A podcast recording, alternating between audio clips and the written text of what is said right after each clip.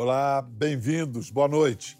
Origem da palavra da língua portuguesa fármaco, a palavra fármacon, na Grécia Antiga, significava remédio e ou veneno. Como disse Paracelso, depois, no século XVI, a diferença está na dose. Esse entendimento de que nenhuma substância é só boa ou só má, ou boa e má em si, pode ser um bom começo para qualquer conversa séria sobre a maconha uma das primeiras plantas domesticadas, fundadora da Revolução Agrícola há 12 mil anos, indissociável da evolução biológica e social de nossa espécie, a cannabis foi demonizada no século passado. Agora, no século XXI, já se pode ter uma discussão adulta sobre seu uso terapêutico e o uso recreativo. Afinal, é erva do diabo, santo remédio ou muito pelo contrário? Esta noite, temos com a gente os autores de livros recentes que reconhecem a revolução canábica em curso no mundo e pregam menos ideologia, mais ciência e, sobretudo, menos hipocrisia no debate.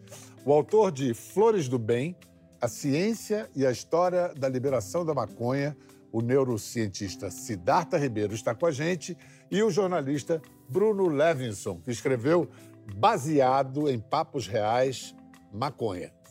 Salve, queridos, bem-vindos. Salve, boa noite. Vou começar perguntando. Boa noite, boa noite. Siddhartha, que cita, cita Baudelaire no seu título, dessa vez não são Flores do Mal, são Flores do Bem. Me parece que o seu livro, Siddhartha, como uma flor, teve o seu tempo até desabrochar. Você, esse livro esperou a sua hora? Com certeza, Pedro. Bom, boa noite, bom estar aqui contigo de novo. Oi, Bruno. É, Boa noite para todas, todos que estão nos assistindo. Esse livro ele ele demorou mesmo para maturar, porque ele também precisou de do tempo é, da sociedade transformar o debate, né? Esse debate há, há 10 anos atrás era muito mais difícil. E eu acho que em grande parte pela própria ação da imprensa, né, que foi reduzindo o pânico moral em relação a maconha, sobretudo é, quando ela tem uma, uma indicação terapêutica muito evidente, como no caso da epilepsia, acho que isso contribuiu bastante e hoje eu me sinto bastante à vontade para publicar esse livro.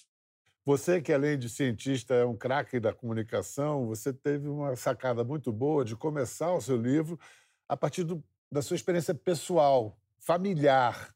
Você pode eh, contar brevemente para quem ainda não. Quer dizer, ninguém ainda teve a chance de ler o livro, então é uma maneira de atrair a atenção qual foi a crise familiar que, que você narra que, que começa, que desencadeia o livro, a narrativa? É, o, livro é dedicado ao meu irmão, Júlio. É, porque quando a gente era adolescente, no final da adolescência, é, houve um grande dissenso na família. A gente teve uma grande briga familiar e, e, em algum momento ele, ele ficou de um lado e todas as outras pessoas, minha mãe, meu padrasto, minha irmã e eu mesmo, do outro lado. E, e do lado de cá nós achávamos que o problema todo era a maconha que o problema era o uso, o hábito de, de consumo da maconha. E alguns anos depois, é, eu, eu, revi essa posição. O livro conta é, essa trajetória. É, na verdade, fui pedir desculpas a ele. É muito evidente que quando existe um conflito familiar, a culpa não pode ser de uma substância ou de uma coisa, ela é do, dos vínculos, né, da saúde ou da falta de saúde desses vínculos. Então, o livro ele tem esse componente. Por um lado, ele é um livro sobre, sobre ciência, sobre história, um livro de divulgação, mas ele também é um livro é, em que eu falo da minha experiência pessoal com maconha ao longo de décadas. É, porque a força do testemunho, né? Quando você tem um testemunho de algo vivido, isso aproxima o leitor. Já você, Bruno, por que, que você precisou escrever esse livro? É, eu acho que já tem, tem a ver com isso que vocês já estão falando. assim. Eu acho que a gente não pode ter tabu para conversar sobre os assuntos.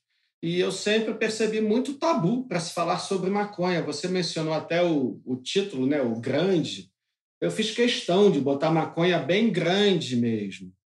É um grito gráfico, né? É, é um grito gráfico. É, é, mas quem é que está surdo que você tem que gritar para se falar disso? É, porque existe um preconceito semântico até, né? Com a palavra, né? É, tem pessoas que têm, eu vejo agora, tem constrangimento de estar numa livraria com o um livro na mão, só porque ele tem maconha tão grande. Então, eu acho que assim, eu acho que praticamente está todo mundo surdo. Eu acho que está tá na hora da gente é, poder falar livremente. É um bem de consumo, é um produto, como você disse na abertura, que a humanidade já consome há milhões, milhares e milhares e milhares de anos. É, se não está confortável com a palavra maconha, faz aquele anagrama, bota cânhamo, porque aí vai estar presente em todas as culturas, na, na, nas civilizações, é, produzindo velas para a Armada Britânica, papel. A Constituição Americana foi escrita numa, numa folha de, de, de cânhamo.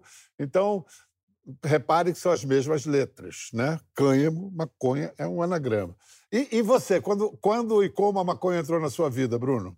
Ela entrou. É... Eu me lembro assim, a primeira vez que eu percebi que aquilo deveria ser a maconha, eu devia ter uns 12 anos, por aí, 11, 12 anos. Eu morava em Copacabana. O meu quarto dava de fundos para uma pedreira, um, um espaço bonito ali. E, invariavelmente, no fim de tarde, eu via que um grupo de jovens, de uma rapaziada, se reunia ali e ficavam em roda e conversando e dando risadas, e eles fumavam um cigarrinho, que na época eu ainda não entendia o que, que poderia ser aquilo, mas eu achava aquilo muito legal. Pessoas em roda, conversando, trocando ideias e rindo. Aí depois eu fui entender que aquilo era a mesma coisa que eu via na televisão, no noticiário, como uma coisa horrível. Caramba, temos que combater isso, temos que armar a polícia, temos que matar por causa temos que combater o tráfico. Eu não conseguia entender como aquilo que fazia pessoas conversarem em roda, rindo e curtindo um momento legal, como que aquilo poderia ser tão terrível, que precisasse ser tão combatido. Então, acho que desde essa época, desde essa contradição, que a minha curiosidade para entender o porquê desse preconceito todo, o porquê desse conflito todo, o porquê dessa palavra, produto, comportamento estar associado a algo de prisão, de polícia, e não como diversos hábitos de consumo e culturais que temos. É bom lembrar, gente, que na realidade a maconha foi demonizada no século XX resultado de uma disputa comercial nos anos 20, 30, nos Estados Unidos, em que produtores de algodão e depois de nylon é, fizeram isso para destruir a produção de cânhamo, que era de quem? Era dos mexicanos, eram dos pobres, eram das raças diferentes. Mas olha só a campanha, gente, o filme, são peças de propaganda que seriam cômicas, que são cômicas hoje, não tivessem tido efeitos trágicos. Vamos assistir. Several weeks later, after smoking reefers, Marty's befogged brain hit on a clever way to open pop bottles.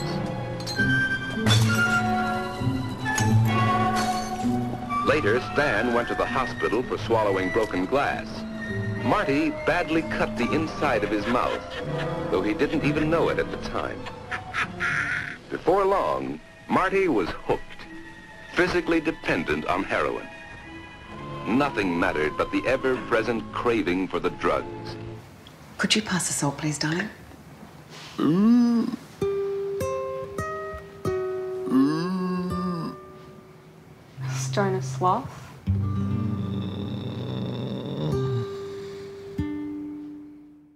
Ai, ai. Bom, vamos lá. Entre certas ideias equivocadas que persistem, Siddhartha, existe a de que maconha destrói neurônios. O que se sabe, o que a ciência sabe sobre isso? Olha, Pedro, esse é um, é um dos exemplos de, de mentiras, de mitos criados em torno da maconha para fomentar esse pânico moral. Então, é muito comum encontrar pessoas que acreditam em vários países diferentes que maconha mata neurônio, quando na verdade é exatamente o contrário. Os canabinoides, as substâncias que estão presentes na, nas flores da maconha, em outras partes da planta também, mas sobretudo nas flores, elas podem promover a formação de novos neurônios e também a formação de novas conexões entre neurônios. É, é, até cito o livro do Bruno, um depoimento do Nelson Mota, falando: olha, consumir maconha a vida toda e tem uma memória incrível, né? um repertório impressionante de artistas, de cantores, compositores. É, e, e, é exatamente o contrário. Por isso que hoje a maconha é uma, é uma grande revolução na geriatria. Agora, essa é exatamente a razão pela qual adolescentes, jovens, devem se abster do consumo de maconha. Maconha, a não ser no caso de, de uma patologia, de uma indicação médica, não é para jovens, é para adultos e para pessoas mais velhas. E, né, e, a propósito, Nelsinho Mota fumou seu primeiro baseado com 23, 24 anos de idade. Quer dizer, já era adulto e né, durante a adolescência não é recomendado. Isso é algo que hoje em dia é claro e, e, e, necessário sempre alertar. Isso é interessante, né? Porque se você fala para o seu filho não fuma maconha porque isso faz mata seus, seus neurônios, isso é uma mentira. Isso faz com que a interlocução seja perdida. Mas se você chega para o seu filho adolescente e diz, olha, você já tem muito neurônio, você já tem muita sinapse. Se você aumentar isso daí, isso pode te prejudicar na vida, te prejudicar na escola, é, prejudicar suas relações sociais, familiares. Essa é uma informação verdadeira, essa é uma maneira de jogar limpo, papo reto e dizer, olha, não é que isso seja ruim, mas nessa idade, nesse momento, isso pode ser ruim, sim. É, novamente, tem, há pessoas que não vão ter problemas, mas muita gente vai ter problema. Em média, na população, já se demonstrou uma síndrome amotivacional ligada ao uso precoce e abusivo de maconha. É. E, a, e entre adultos, qual é. Para quem a maconha não é definitivamente recomendada? A gente pode dizer que toda substância tem grupos de risco. Né? Não existe nenhuma substância que seja segura para todo mundo, senão tinha gente intolerante à lactose é, é, ou, ou, que tem alergia a camarão. É, então a gente precisa conhecer os grupos de risco para fazer qualquer tipo de uso seguro. No caso da maconha, os grupos de risco, é, eu diria que são mais ou menos consensuais, são mulheres gestantes e lactantes, é, existe uma evidência crescente de que pode ser prejudicial no desenvolvimento do, do feto uh, ou do bebê. É, pessoas, é, jovens, adolescentes, né, já, já falamos sobre isso, isso está bastante claro, bem demonstrado. É, pessoas que têm uma tendência à psicose por uma genética familiar, por exemplo, de esquizofrenia ou de bipolaridade, devem evitar o consumo do THC, que é uma das moléculas importantes contidas na flor, né?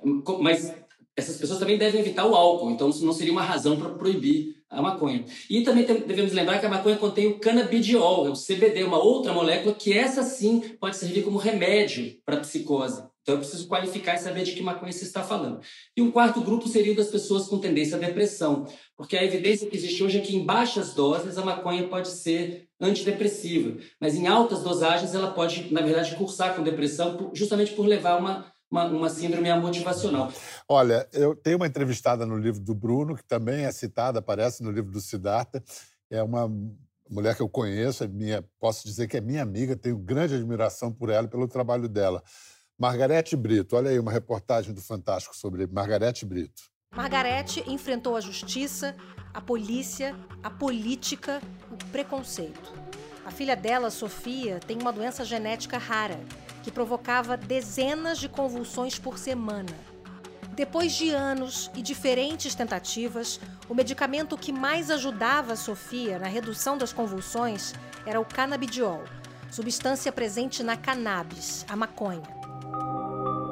Plantar a cannabis sativa, a maconha, é proibido no Brasil. Mas uma decisão judicial garantiu que os pais da Sofia pudessem cultivar a planta para fins medicinais. De 2015 até 2020, os pais plantaram a cannabis sativa em casa e produziam artesanalmente o óleo rico em canabidiol, a parte da planta que não tem substâncias alucinógenas. O que sobrava, eles doavam para o tratamento de outras crianças. E isso acabou virando uma missão de vida mesmo. Você só consegue quebrar o preconceito com informação. Brunão, para você, qual é o grande mérito da atuação da Margarete? Pô, a desobediência. Ela foi muito desobediente. e, e, eu acho que a, a sociedade, para evoluir, ela precisa de pessoas desobedientes. Porque se a gente for só depender do, dos nossos legisladores, eles não nos representam como um todo. Então, quando eu vejo a Margarete e depois da Margarete todas as associações são assim tem a Pépida, mas tem diversas associações e esse associativismo é, para mim é o que nos trouxe até este momento que estamos, onde sim evoluímos, estamos aqui debatendo, uhum. mas ainda falta muito. Então acho que o grande mérito é. da, da Margarete foi ela ter escutado o coração dela como mãe, a urgência como mãe, é, a desobediência e o poder de organização e de comunicação. Né? Ela é sensacional. Mas, Siddhartha, você também recorreu à justiça. Você, foi, você conseguiu um habeas corpus para plantar e produzir óleo de, óleo de cannabis. Por que, que você acionou a justiça nesse caso? Olha, eu, eu, eu sou paciente, é, faço uso de cannabis é, para tratar dor articular, inflamação e ansiedade. E o Brasil vive esse vácuo regulatório, né, que, que como muito bem disse o Bruno, permitiu, é, foi uma oportunidade que foi aproveitada pela sociedade civil. As associações são a coisa mais pujante, mais bacana, né, que realmente moveu esse debate adiante, mesmo em anos de, de retrocesso, de reacionarismo. E no meu caso, é, sendo associado, sou, sou, associado da PEP atualmente, é, eu em algum momento falei, não, mas seria muito bom se eu pudesse produzir o meu próprio óleo.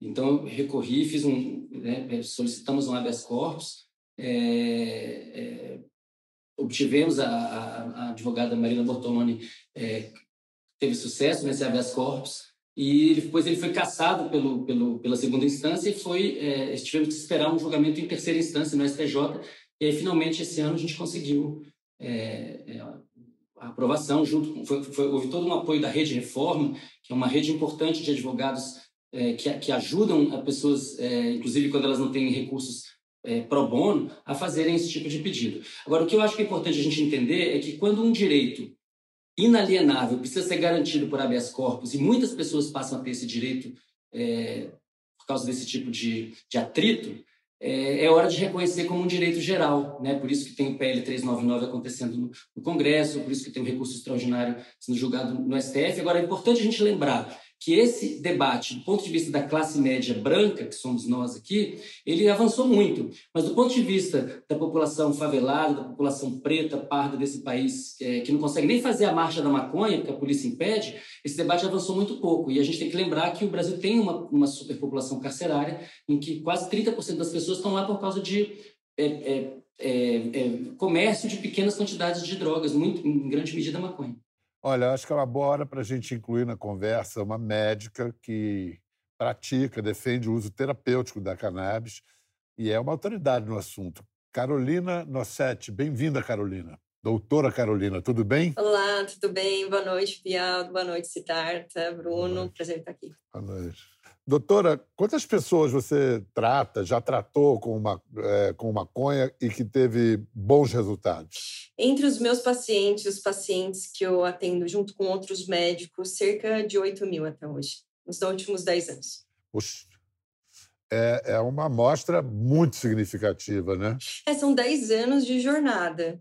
E no começo era bem desafiador, porque a gente não tinha médico suficiente nem nos Estados Unidos, nem no Brasil, com conhecimento. Então, foi uma jornada que é desafiadora, mas que certamente nos últimos é, meses a gente vê que a democratização da informação está chegando, está melhorando, as pessoas estão tendo mais acesso à informação sobre o tema e, o, e de uma maneira geral, têm mais qualidade de vida para os pacientes. Para que doenças a cannabis é mais recomendada?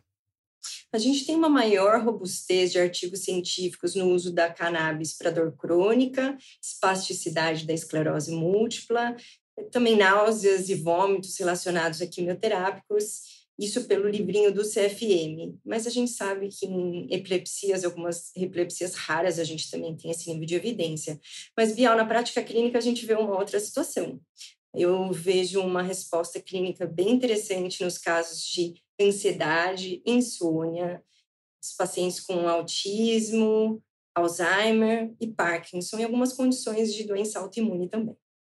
Quando você fala desse uso terapêutico, você está singularizando o canabidiol, o CBD, porque, como já, já disse Siddhartha, como a gente já falou, existem entre muitos, centenas de moléculas na, na cannabis, o THC, que é psicoativo, que é o, é o que dá o barato, assim, digamos, usando uma, uma expressão ali oriental, é yang, né? e o CBD, o canabidiol, que é, tem efeitos opostos, que é yin, né? relaxante não dá um, um, é psicoativo também, mas não dá barato, né? É, só o CBD é útil à medicina, doutora? De forma alguma, a planta inteira tem é, benefícios. A gente vê na prática clínica uma resposta muito melhor dos pacientes que usam a planta como um todo do que quando a gente faz uso desses componentes isolados.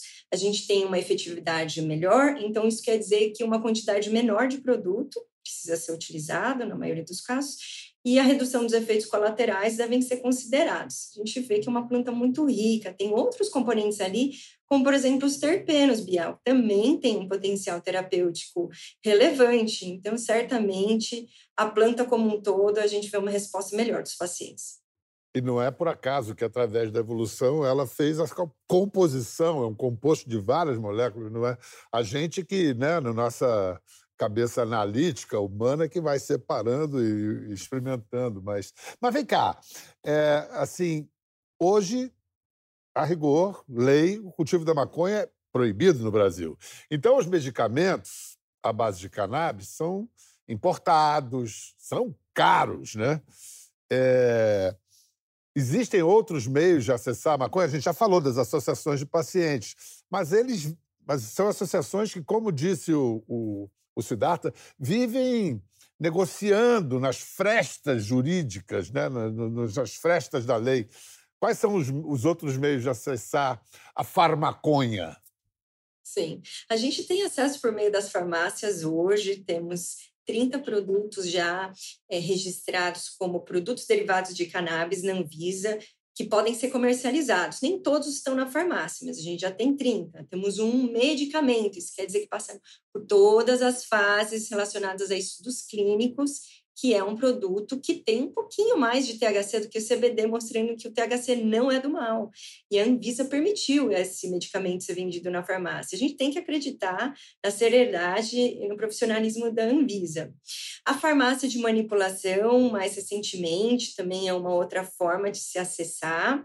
E os produtos importados, hoje a gente tem cerca de 400 marcas sendo é, comercializadas no Brasil por meio da importação e a gente tem duas empresas que estão caminhando para fazer uma, o beneficiamento no Brasil, ainda não pode, né, o cultivo, como vocês mencionaram. E eu queria complementar o Bruno e o Siddhartha com relação ao habeas corpus e lembrar que isso é um direito das pessoas, é um direito, inclusive, constitucional. E a gente tem que ir atrás, a gente tem que ir atrás, a gente pode ficar parado.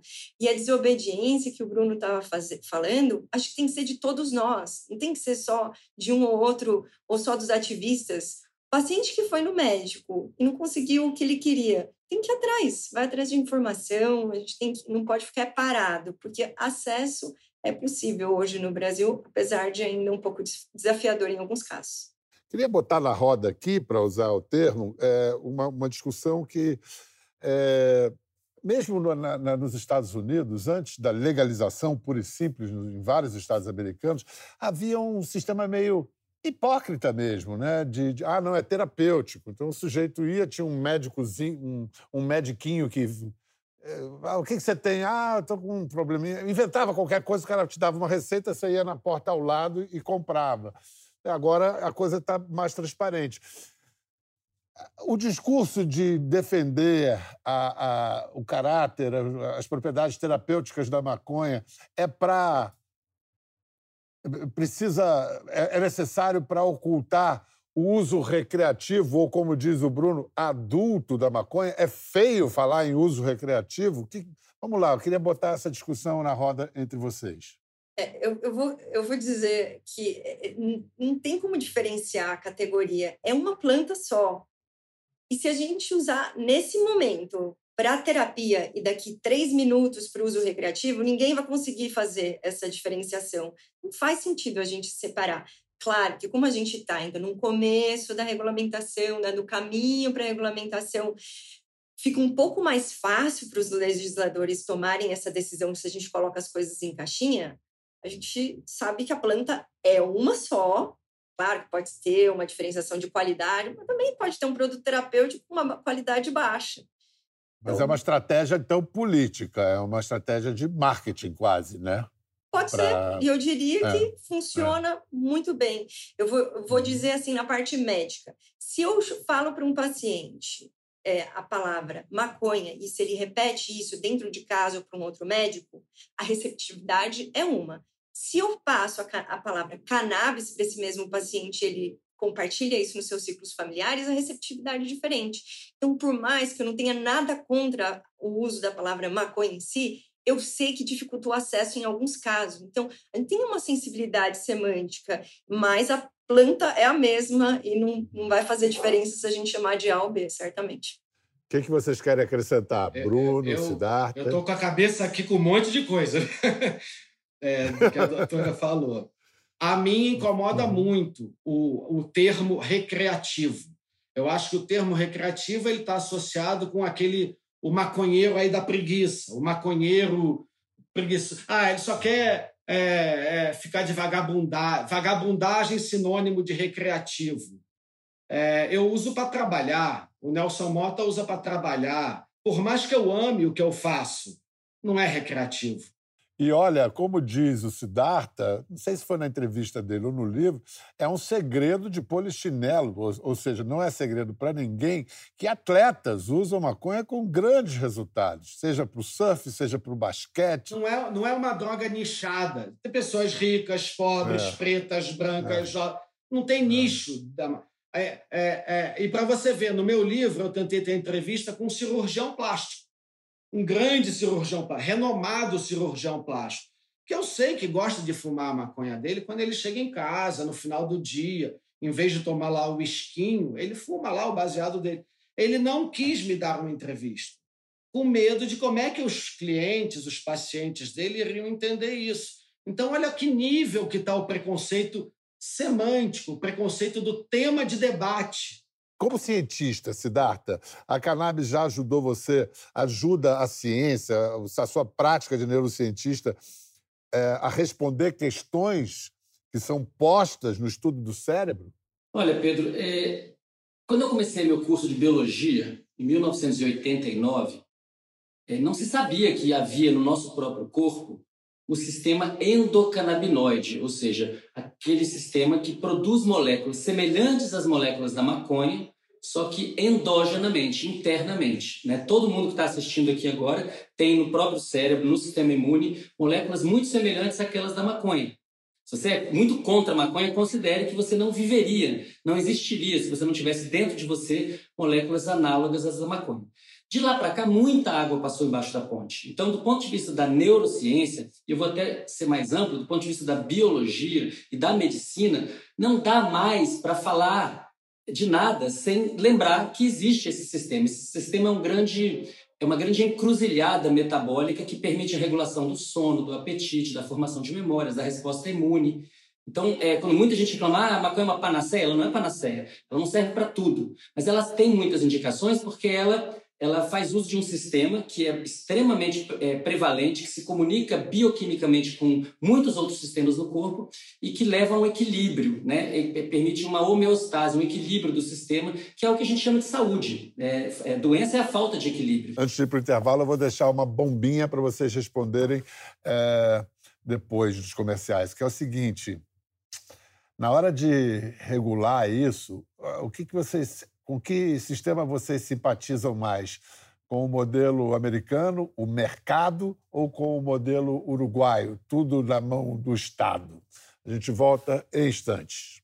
Bem-vindos de volta à nossa conversa sobre maconha com o neurocientista Siddhartha Ribeiro, o jornalista Bruno Levinson e a médica Carolina Nossetti. Siddhartha e Bruno estão lançando livros sobre a planta Siddhartha As Flores do Bem e Bruno, baseado em papos reais. Então, é, em pouquíssimo tempo de legalização em vários estados americanos, já se criou uma indústria bilionária pela cannabis e um mercado florescente, para usar um termo a propósito. E aqui do lado, nosso vizinho, sempre pioneiro Uruguai, optou pela via do Estado, a maconha estatal. O que é mais simpático para vocês? Siddhartha, Bruno, Carolina? Olha, é, Pedro, eu, o Uruguai, assim como o Canadá, faz uma regulação estatal. Eu sou simpático a essa ideia porque eu acho que droga não deve ser. Gente, se uma droga produz bem-estar e causa dependência, então não precisava nem de propaganda positiva em, em nenhum veículo de comunicação. É só você colocar ela no mercado que ela vai ter o seu público. Né? Mas pensando no acesso, a gente só vai ter acesso realmente franqueado à população uh, dessa terapêutica canábica quando ela estiver disponível no SUS, por exemplo, nas farmácias vivas do SUS. Então, nesse sentido, acho que o Estado precisa participar. Entretanto, é, o que acontece nos Estados Unidos, eu sou crítico desse, do, do, do que o capitalismo está fazendo com a maconha. Quer dizer, Nova York, a pessoa era presa por fumar um baseado há três anos atrás. E hoje tem gente na rua pedindo, entra na loja, compra, compra. Eu acho isso um exagero. É, agora, o que eu acho interessante, em Nova York, por exemplo, as pessoas que recebem autorização para vender maconha são aquelas que estiveram encarceradas por posse de maconha, sobretudo pessoas negras. Isso é uma política de reparação social que precisa acontecer no Brasil. Bruno?